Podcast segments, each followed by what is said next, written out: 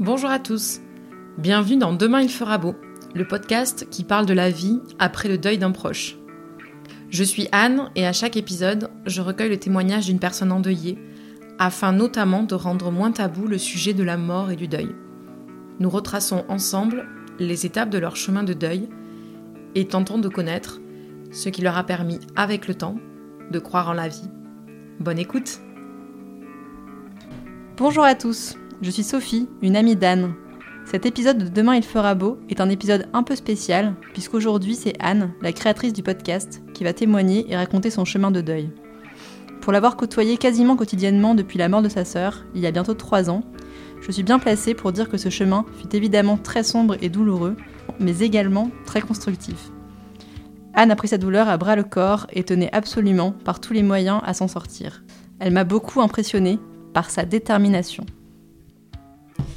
Bonjour Anne. Bonjour Sophie. Est-ce que tu peux te présenter en quelques mots? Je suis Anne, j'ai 34 ans. Euh, j'ai cofondé l'agence d'événementiel Marco Paulette avec toi Sophie. J'ai deux enfants, Elliot et Alma, et je suis mariée avec Benoît. Et euh, je suis la cadette d'une fratrie de deux enfants. J'ai perdu ma soeur Delphine en juillet 2017 d'une crise d'asthme foudroyante, sans qu'aucun signe ne laisse présager un tel drame. Est-ce que tu peux nous raconter ta première confrontation à la mort? Alors, ma première confrontation à la mort, ça, peut paraître étrange, mais c'était avec un petit animal. Euh, mon grand-père, quand j'avais 10 ans, m'avait offert un, oiseau. J'étais rentrée et j'avais vu ce petit oiseau qui était mort dans la cage. Et je me souviens que ça avait été bouleversant pour moi. Euh, je m'étais dit, euh, même un oiseau, ça peut mourir. voilà. Donc, c'était bizarre, mais j'ai l'impression d'avoir une première confrontation à la mort avec cet épisode-là. Et après, la vraie première confrontation à la mort, ça a été en 2003, euh, où j'ai perdu mon grand-père. J'étais en terminale. Donc on est là pour discuter de la mort de ta sœur Delphine. Est-ce que tu peux nous raconter les circonstances de sa mort et comment tu l'as appris? Euh, À minuit, mon papa a essayé de me joindre euh, et ça répondait pas puisque je dormais. Et le lendemain, il a appelé Benoît pour, pour lui dire que ma sœur avait fait une crise d'asthme et qu'elle était hospitalisée et qu'il l'avait mis dans un coma artificiel. Donc là, forcément, euh, je me... Bon, forcément, c'est le choc. On sait pas ce qu'elle a. Et après, forcément, bah, on est positif. On se dit non, non mais ça va. C'est artificiel. Donc je me suis dit, si c'est artificiel, c'est que c'est truqué, entre guillemets, et que c'était pour qu'elle aille mieux, ça va aller, etc. Et donc, ça, c'était le 24 juillet que j'ai eu, euh, que j'ai eu l'appel. Euh, on a su plus tard qu'en fait elle était déjà morte, mais à ce moment-là, le 24 juillet, on est dans l'espoir. Et ça a été très compliqué parce qu'après, pendant une semaine, on a obligé de laisser la personne dans, un, dans le coma artificiel aussi pour le don d'organes, parce qu'il y a tout un processus à, l'hôpital. Ça a duré, euh, le supplice, on va dire, a duré jusqu'au 5 août, puisqu'on a eu l'enterrement à Paris le 4 août et l'enterrement à Toulouse le 5 août. Est-ce que tu peux nous raconter la relation que tu avais avec ta sœur? Alors, on avait trois ans d'écart. Elle a toujours été un modèle pour moi. Euh, comme j'imagine que c'est souvent le cas quand on a euh, une grande sœur ou un grand frère. La relation fraternelle, je trouve que c'est une des plus fortes qui existent parce qu'elle fait partie de notre identité dès notre naissance. Euh, on grandit, on se construit grâce ou en opposition à son frère ou à sa sœur. Alors Delphine, elle avait un caractère entier, donc ça la rendait forcément très attachante, mais bon, aussi très exaspérante parfois. voilà, on habitait à 500 mètres l'une de l'autre, on se voyait ou on s'appelait quotidiennement. Avec le temps, on était devenus très fusionnels. Et étonnamment, en grandissant, on se ressemblait euh, de plus en plus euh, physiquement.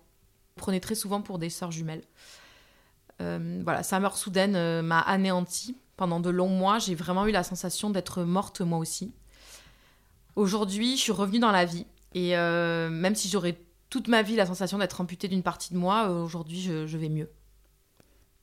Donc le drame a eu lieu il y a bientôt trois ans. Aujourd'hui, tu vas mieux. Est-ce que tu peux nous raconter ton chemin de deuil? Alors moi, j'ai été dans le vif du sujet euh, très rapidement, puisque j'ai vécu des périodes euh, très sombres euh, très vite après la mort de Delphine. en fait, je dirais pas des envies suicidaires à proprement parler, puisque j'en ai pas eu en tant que telle, mais en tout cas, j'ai eu envie que ça s'arrête cette souffrance, parce que c'était vraiment, c'était insupportable en fait. Alors moi, je sais pas si j'ai, enfin, je sais pas si je peux appeler ça une chance, mais moi j'ai eu cette période très sombre qui est arrivée euh, tout de suite après sa mort et qui m'a vraiment questionné sur la vie en fait. Je me demandais à quoi ça sert de vivre euh, dans cet état puisque je ressentais plus rien, j'avais plus goût à rien. C'est vrai que ça peut paraître difficile à entendre quand on sait qu'à ce moment-là, voilà, j'ai un, mari, un fils que j'aime, un entourage. Enfin, je suis très bien entourée, voilà. Mais dans les moments sombres, je, je, voyais vraiment ma vie que par le prisme de mon drame, en fait voilà, moi, du coup, mon salut, ça a vraiment été de travailler de façon euh, presque scolaire euh, ce que je vivais. Euh, c'est-à-dire comprendre ce que c'est ce processus de deuil, par quoi on passe, ce qu'on vit. après, je m'inspirais beaucoup de gens, soit dans mon entourage, soit connus, pour me prouver qu'il y, avait qu'il y avait un espoir et que la vie pouvait reprendre. par exemple, c'est un exemple comme un autre, mais j'étais tombée sur une émission où il y avait où il y avait Catherine Deneuve qui, qui parlait et qui, à un moment, euh, il reparlait du décès de sa sœur. Et là, j'ai eu une révélation. Je me suis dit, ah, mais c'est vrai qu'elle aussi, elle a perdu sa sœur. Et, et ça m'a ça m'a donné de l'espoir à ce moment-là, parce que fait, ça sous-entend aussi que la, vie reprend, que les gens. Euh, elle, a, une super carrière, elle a des enfants, elle, est dans la vie, en fait. Et des exemples comme ça, je me suis dit, ok, il y en a qui s'en sortent, en fait. Et pourquoi pas moi? Donc voilà, donc euh, globalement, on va dire dans les 18 premiers mois de mon chemin de deuil, j'avais j'avais voilà, plus globalement goût à la vie. Euh, j'étais dans des états ce qu'on appelle chez l'endeuillé l'état dépressif, c'est pas de la dépression. En fait, la dépression, c'est vraiment un état constant où ça va pas et il n'y a pas de moment de répit. Euh, l'état dépressif, heureusement, il y a des moments où on se sent un peu mieux, donc ça permet de reprendre des forces pour la vague de tristesse qui va revenir. Donc voilà, ça a été un vrai combat que j'ai, mené, un vrai questionnement euh, sur la vie. J'avais très peur de ne plus jamais être heureuse en fait. Et à ce moment-là, c'était mon intime conviction. J'allais pas réussir à être heureuse. Je réalise maintenant que je me suis battue euh, pour mon fils Elliot. je me battais contre la tristesse pour lui. Mais à ce moment-là, sur le coup, j'étais surtout, j'étais surtout vraiment gagnée par la culpabilité d'être une mère absente, enfermée dans son deuil, d'être une épouse qui délaisse son mari. Voilà, j'étais euh, j'étais dans une culpabilité constante.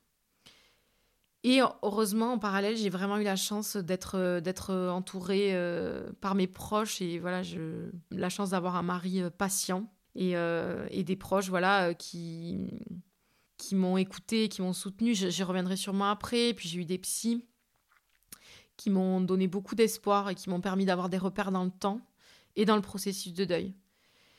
J'ai eu trois psys différents, dont Valérie, puisqu'on en parle dans le, dans le premier épisode euh, du podcast.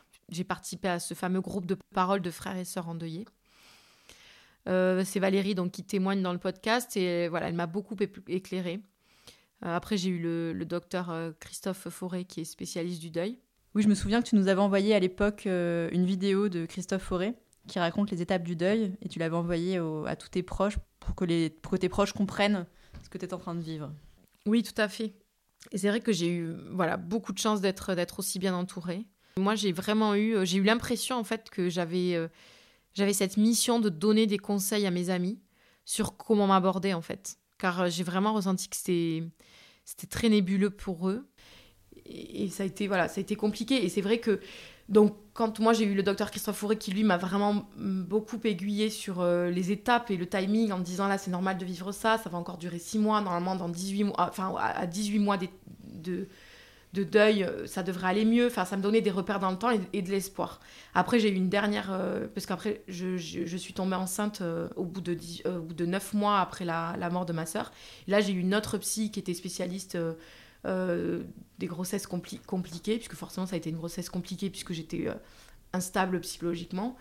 Et, euh, et là, j'ai eu une dernière psy à la maternité, qui a été incroyable aussi, et qui m'a beaucoup aidée. Et en fait, mes psys ont aussi été des, des, voilà, des gens qui m'ont beaucoup aidée dans la relation aux autres et qui m'ont aussi, qui aussi aiguillé sur ce que je pouvais attendre des autres ou si j'en demandais trop.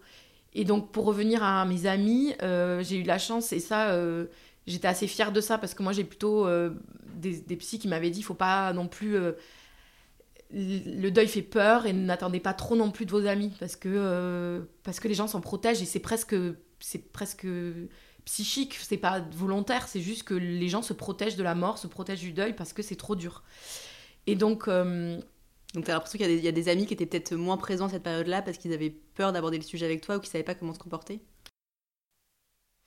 Oui, ça j'en suis certaine. Et en même temps, quand je parle avec des endeuillés, je me rends compte euh, de la chance euh, quand même que j'ai eue de, d'avoir des, des proches euh, qui n'ont pas eu peur de ça, en fait, qui nous ont dit explique-nous, on ne sait pas comment te parler. Donc cette vidéo de Christophe Fauré que j'ai envoyée à, tous, j'ai senti que vous n'avez pas rejeté ça. Et ça, c'était fort, en fait. Car ce qui est plus dur, en fait, c'est de, de se sentir rejeté des gens. Je pars vraiment du principe, en fait, que les endeuillés ne se permettent pas d'en parler et donc ils se sentent automatiquement rejetés. Et ça, c'est pour moi un peu la solution facile en fait. Personne ne peut comprendre. Euh, certes, euh, parce que ça reste un chemin très personnel, mais je trouve aussi que si on part du principe que les gens sont prêts à entendre et euh, sont prêts à entendre et ont envie de nous aider, bah, il faut s'arrêter de s'auto-censurer. Je parle pour les endeuillés en fait. Euh, j'ai conscience aussi que j'ai la chance de ne pas avoir trop de tabous. Je m'exprime assez facilement.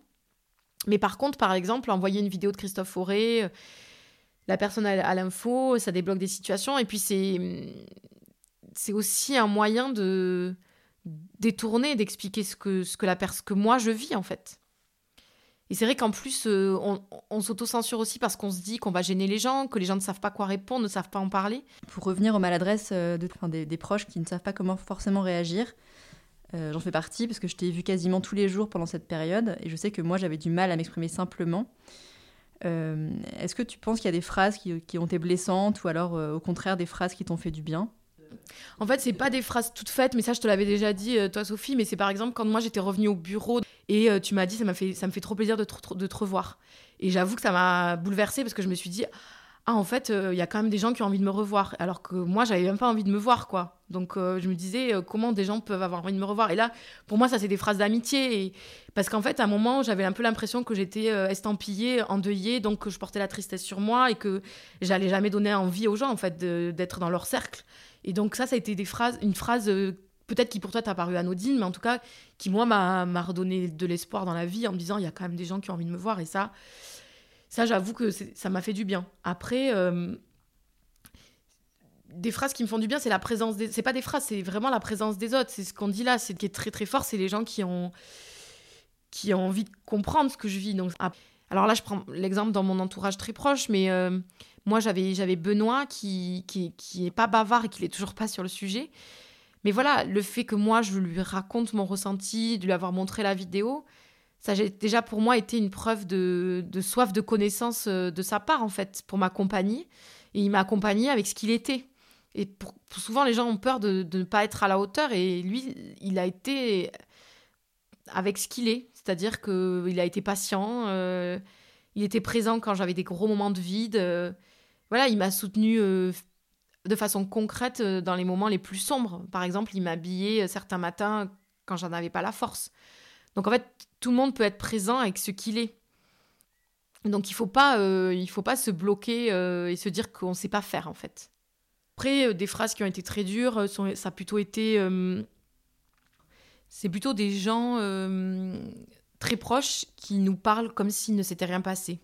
Ça c'est c'est vraiment. Euh, c'est de la maladresse. Il n'y a, a, pas de malveillance de leur part. Ils ne sont pas dit. Euh, Bien sûr que non. Ouais, ouais, c'est vraiment de la malveillance. De la c'est vraiment de la maladresse. Non, non, vraiment, je pense pas que c'est de la malveillance. C'est vraiment de la maladresse. Par exemple, des amis très proches qui ont pu euh, me demander des nouvelles sur un ton quelconque, on va dire. Et moi, très vite, j'ai senti que le fait d'évincer le sujet et d'en faire un tabou, ça allait, vraiment, être ma préoccupation principale dans mes relations.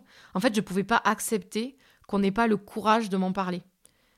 Bon, même si je comprends maintenant que c'est beaucoup plus compliqué que ça, parce que c'est ce que je disais tout à l'heure, c'est voilà, c'est complexe, c'est tabou, etc. Mais moi, ça voilà, ce qui me faisait le plus de peine, c'est quand on évinçait le sujet, en fait.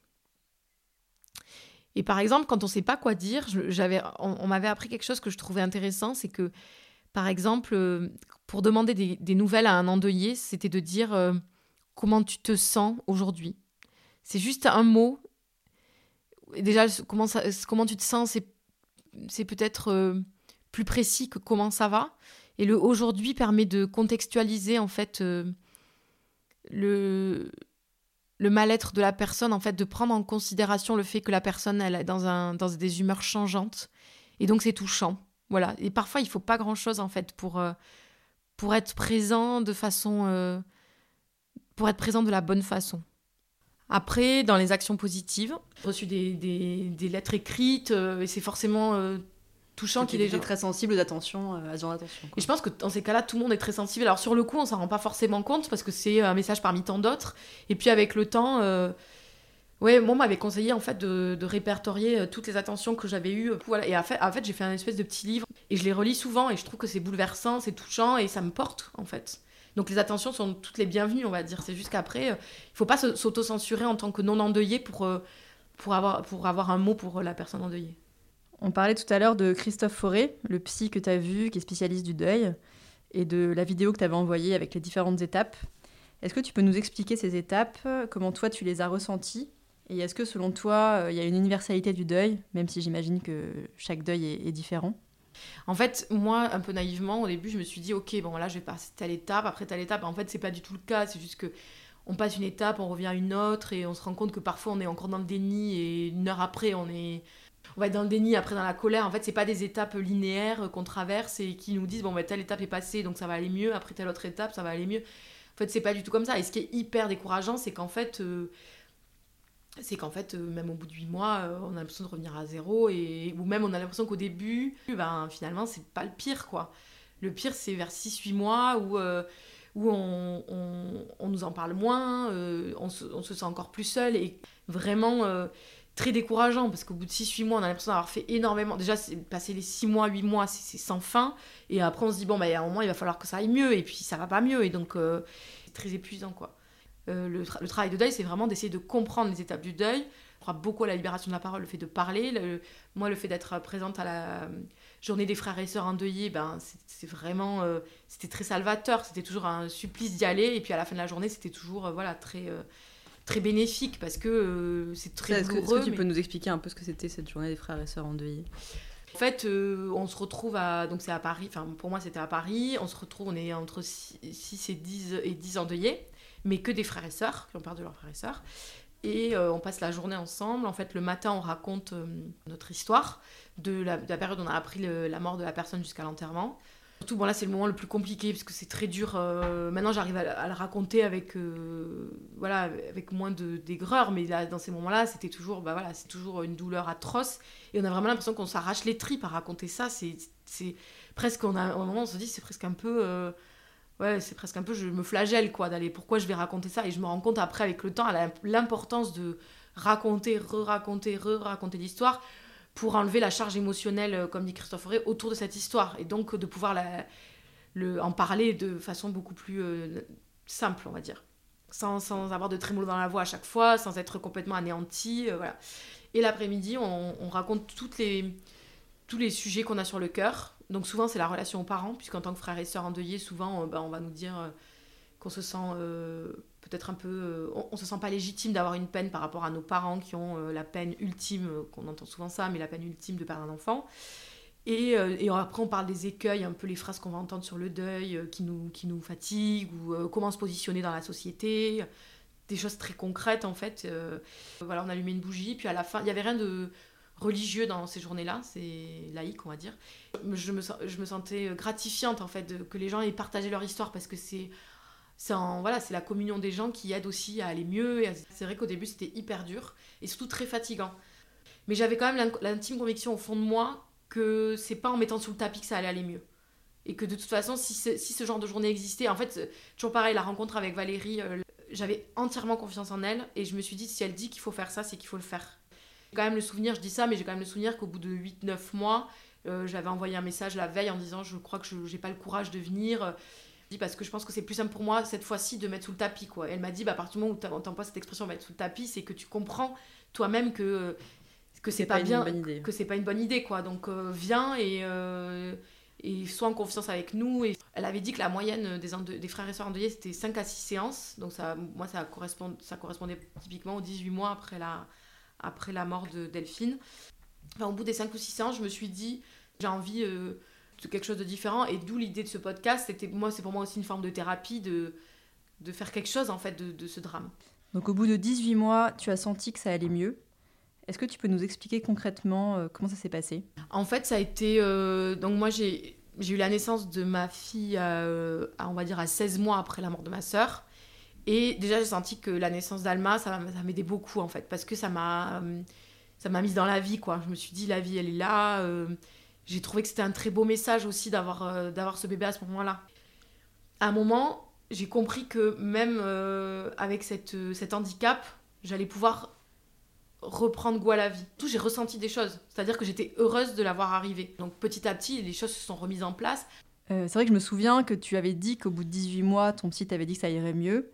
Euh, je trouvais ça étonnant de pouvoir prédire une durée précise, mais c'est vrai que j'étais témoin de cette transformation, j'étais vue au quotidien, et mais ça semble incroyable de pouvoir euh, prédire un tel timing en fait. Christophe Fauré me disait par expérience que les frères et sœurs, c'était à peu près ce timing-là, à partir du moment où le processus se déclenche. Enfin, Ça veut quand même dire qu'il y a une universalité dans tout ça, quoi. Ouais, voilà, il y a une universalité. euh, en tout cas, moi, je crois à ça. Après, euh, j'avoue que du coup, tu te dis. Parce qu'en fait, les gens, quand ils, quand ils perdent un être cher, ils disaient euh, Moi, ça ira pas mieux. Ok, les autres, ça marche, mais moi, ça ira pas mieux. En fait, tout le monde se dit ça. Parce que tout le monde a l'impression que la personne qui perd. C'est plus fort que tout, quoi, et que personne peut comprendre. Donc, ok, les autres, ça a marché, moi, ça marchera pas. Et moi, je me disais pareil. Tant mieux si les autres ont réussi, mais moi, j'y arriverai pas, c'est pas possible. Mais attention, en général, les psys parlent rarement de timing de façon euh, aussi précise, en fait. C'est. euh, parce que par exemple, si une personne met plus de temps, elle peut se sentir découragée. Et, comme on le disait, ça reste un processus euh, qui est propre à chaque individu. Mais c'est vrai que les 18 mois, pour moi, euh, c'est une moyenne qui est dite pour les frères et sœurs. Et pour moi, ça, a été, ça s'est avéré juste, en fait. Est-ce que tu peux nous raconter euh, comment, enfin, la, la- la relation que tu avais avec tes parents euh, pendant ce deuil? Est-ce que ta relation aujourd'hui, elle a changé? Moi, je pense que je suis très chanceuse parce que j'ai des parents euh, qui n'ont pas sous-estimé ma peine, contrairement à ce, que je en- à ce que je pouvais entendre dans la journée des frères et sœurs endeuillés. Et j'ai eu la chance d'avoir des parents très solides et qui, euh, et qui eux, se sont dit euh, il n'est pas question qu'on coule tous, en fait. Moi, ma maman était assistante sociale, elle a vécu, enfin, elle a vu toute sa vie dans sa carrière des gens qui ont, ben, qui ont vécu des drames et qui ne s'en sont pas sortis et qui le schéma familial euh, qui se répète, des choses euh, voilà où on s'en sort pas parce que on, on cristallise nos vies sur ce, sur ce genre de drame. Tout de suite, ma maman, ma maman m'a dit il n'est pas question qu'on vive dans le malheur, euh, ne serait-ce que pour elle, quoi, parce que ma soeur, elle était pleine de vie.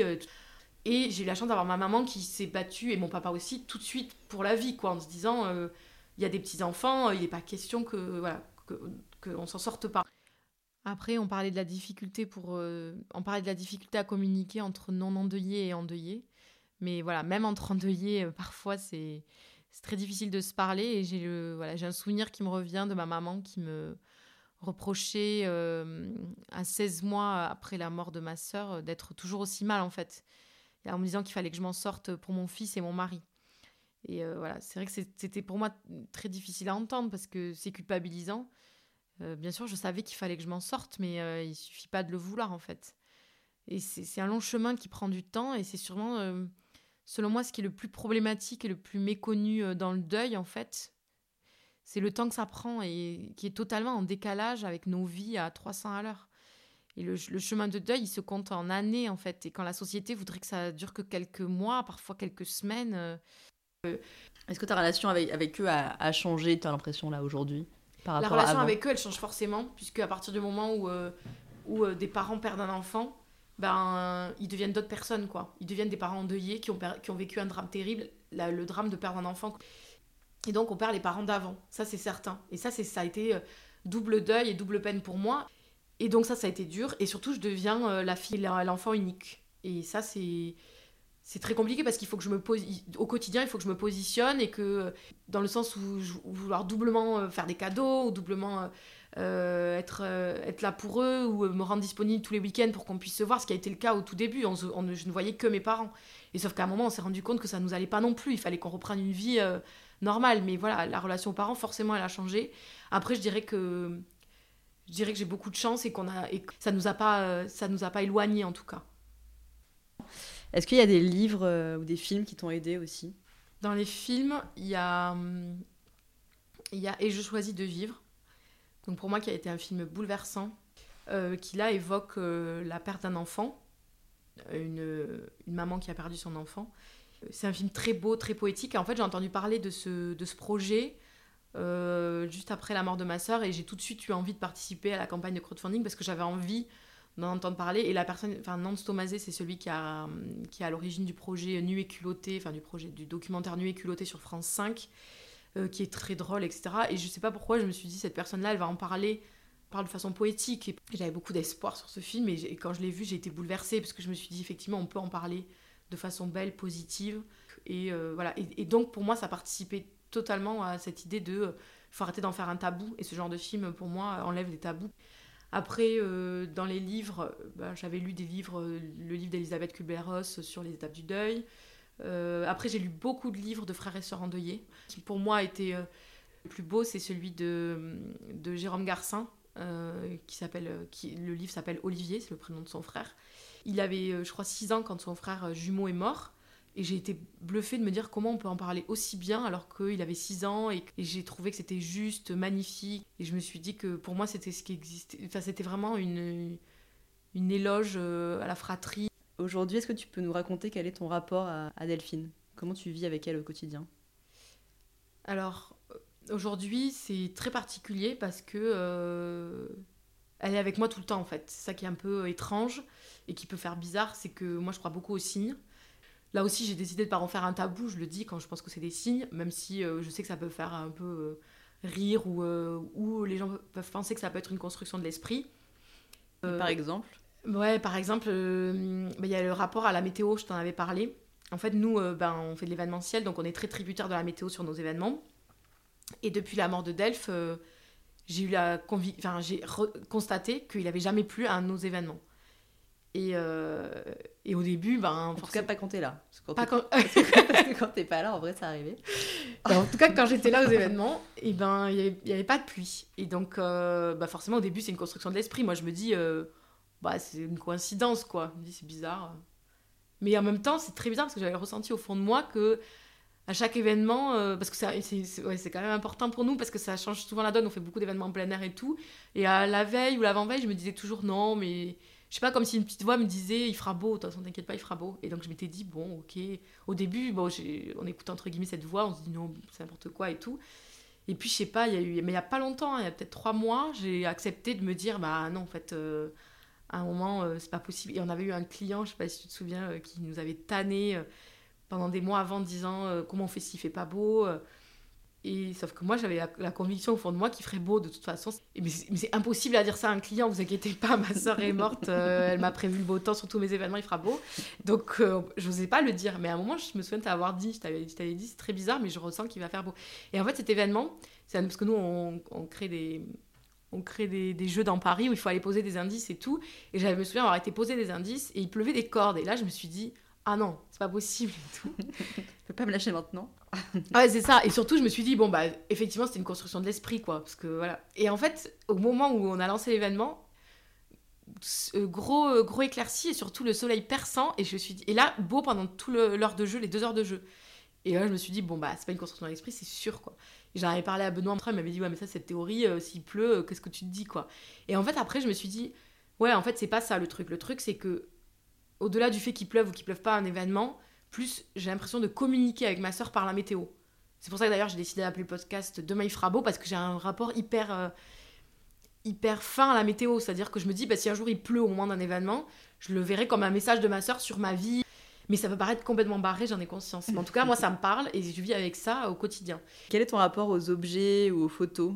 Alors, il y a le rapport aux objets. Euh, alors, les photos, les photos, les photos que je connais, qui sont dans mon appartement, que je vois tous les jours, il n'y a pas de problème. Les nouvelles photos, c'est toujours un peu de. Bah, forcément, ça me met un. Ça me coupe un peu la respiration et c'est pas forcément évident. Ce qui est le plus déstabilisant, là, je suis retombée sur un mot qu'elle m'avait écrit. En fait, l'écriture, quand je relis un mot qu'elle m'a écrit, j'ai sa voix qui arrive et ça, ça me fait beaucoup de bien. Parce que c'est très bouleversant, mais j'ai la voix qui me revient, donc ça, ça me, ça me porte et ça me donne du baume au cœur. Mais ça reste voilà, difficile. Et après, il y a le rapport aux habits, puisque ben, nous, euh, Delphine, elle nous prêtait, elle nous, pas, nous prêtait, elle nous donnait ses habits parce que c'est une grande fanade de mode. En fait, euh, toi et moi, on était habitués à porter ses habits une fois qu'elle avait considéré que c'était plus à la mode. Et, du coup, et qui nous, ça nous allait très bien, parce qu'en tant qu'entrepreneuse, on n'avait pas forcément envie de mettre beaucoup d'argent dans les habits, donc ça nous allait.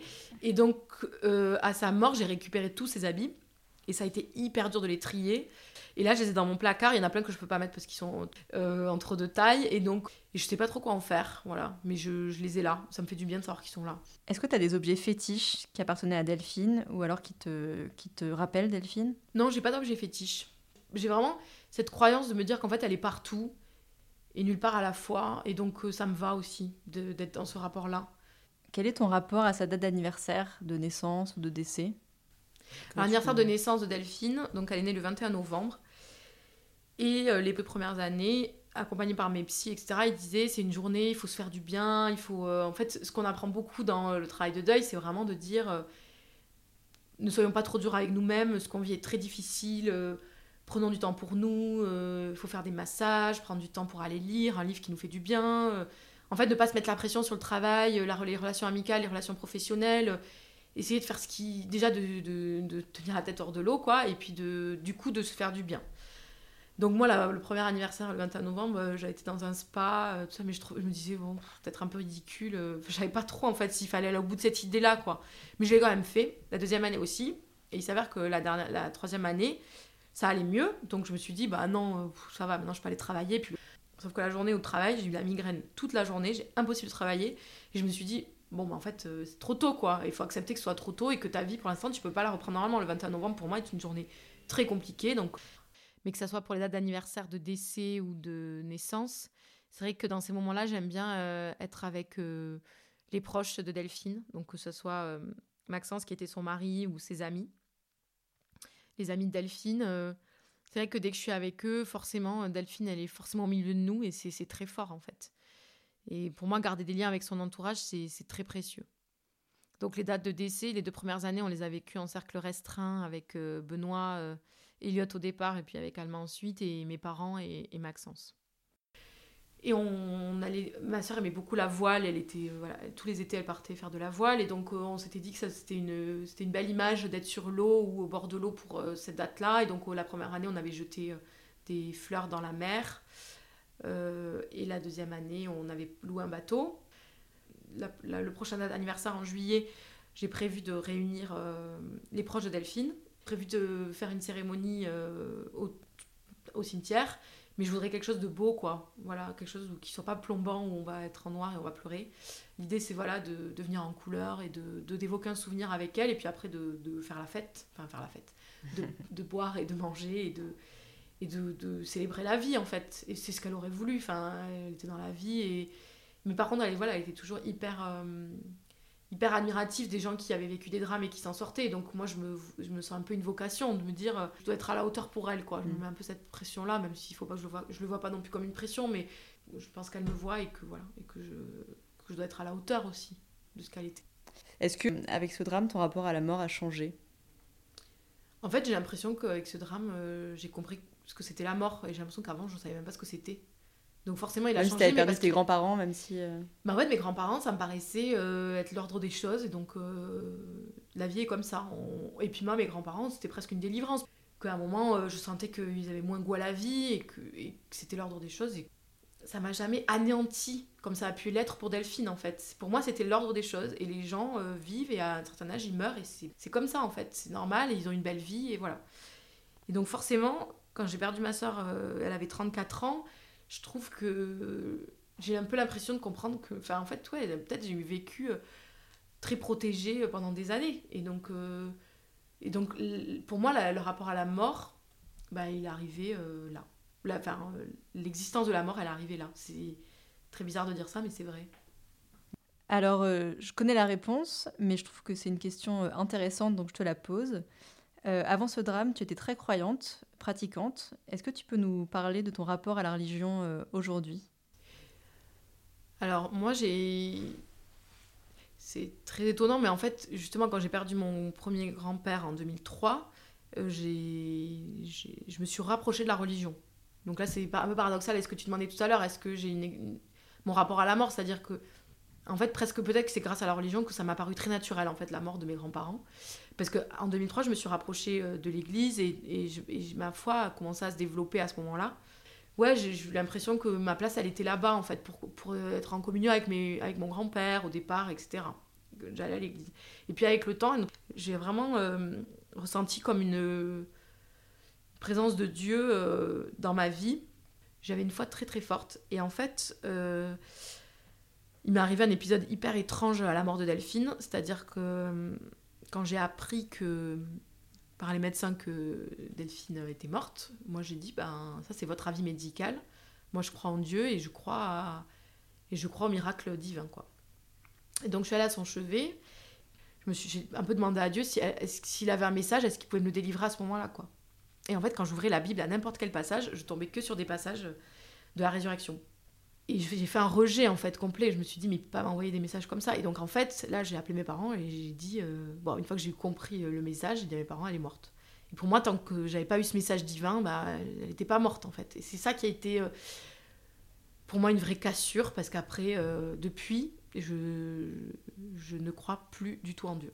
Je suis incapable de retourner dans une église. Enfin, j'y suis allée pour le baptême d'Alma et puis une fois pour Noël. Mais et puis en fait, je suis très triste de ça parce que c'était tellement ma vie et c'était tellement porteur pour moi que je me sens euh, un peu orpheline de ça. Mais en même temps, euh, je ressens rien quand j'y vais. Surtout, j'en avais parlé à des prêtres. Ils m'avaient dit que oui, parfois, ça peut être, euh, ça peut être radical. Et dans ce genre de drame, on peut, on peut complètement s'éloigner. Et aussi, ça peut être signe d'une foi un peu... immature ou légère que j'avais pu avoir avant. Peut-être que j'avais pas une, voix assez, une foi assez profonde.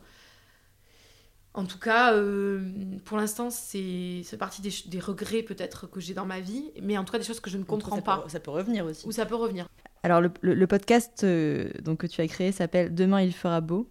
Est-ce que pour toi il fait beau aujourd'hui? Oui, il fait beau. il fera beau, il fait beau. En fait, j'ai choisi ce titre de podcast parce que voilà, dans notre famille, on a toujours parlé de la météo euh, pour évoquer les humeurs. Et quand j'étais petite, mon papa me disait toujours Anne, après la pluie vient le beau temps. Euh, et, c'était vrai, il faisait, toujours euh, beau dans mon cœur après, euh, même si j'avais eu un, chagrin quelconque. Et à la mort de Delphine, mon père a, me dit La foudre s'est abattue sur nous. Et en vrai, je me suis dit C'est ça le pire, c'est qu'en fait, il peut ne plus jamais avoir de soleil pour nous, en fait. Et ça, ça m'a, ça m'a énormément peiné. Et je me suis dit Mais en fait, c'est ça le problème, c'est que s'il fait plus jamais beau, ça sert à quoi tout ça, en fait? Euh, et, maintenant que je vais mieux, euh, même si je sais qu'il y, aura encore toujours des tempêtes, euh, je sais que même après un drame aussi tragique dans une vie, il peut à nouveau faire beau. C'est le miracle de la vie.